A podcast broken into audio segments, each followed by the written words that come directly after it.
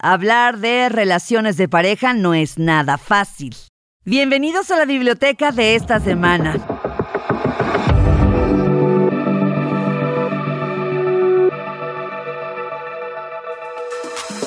Francamente.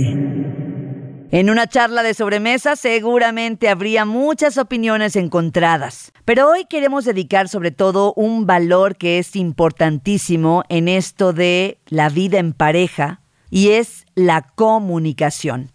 Hay cinco causas de la falta de comunicación en parejas y yo creo que si no hay comunicación en una pareja, pues no hay comprensión, no hay conocimiento del otro, hay frío emocional, hay distancia y hay malos entendidos. ¿Por qué existe la falta de comunicación en parejas? Vivir una relación sentimental exige pues sentimientos auténticos, verdaderos, hablar, manifestarnos verbalmente, corporalmente. Pero ¿por qué se da? ¿Por qué existe la falta de comunicación en parejas? Y yo creo que podemos ver un, una imagen por ejemplo, piensa en una mujer que cuando era una niña, sus papás nunca le demostraron afecto sincero, le enseñaron a valerse por sí misma y lo peor, sus manifestaciones de amparo y necesidad emocional pues nunca fueron satisfechas. ¿Qué pasa con ella de adulta? Parece fuerte emocionalmente y asegura no necesitar a nadie. Claro, así lo aprendió. ¿Qué pasa a la hora de que esta mujer se relacione? Si su pareja no tiene un panorama general de lo que ella vivió, pues hay muchas cosas que se pueden tomar de forma personal. Es decir, ella puede querer a su pareja, pero su historia emocional marca su actitud relacional, cómo se relaciona. Podría terminar saboteando su relación sin ser consciente de ello y quedarse sola. ¿Qué quiere decir esto? Que operamos desde nuestra historia, no trabajada. Y entonces se dan unas formas de convivencia diaria en donde la comunicación no aparece por ningún lado. La comunicación lo es todo.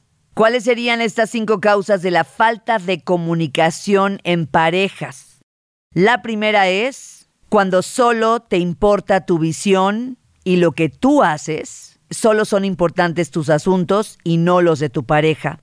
El silencio ante el miedo por la reacción del otro también puede ser una causa de la comunicación en pareja. Es decir, si le digo lo que siento, se va a molestar.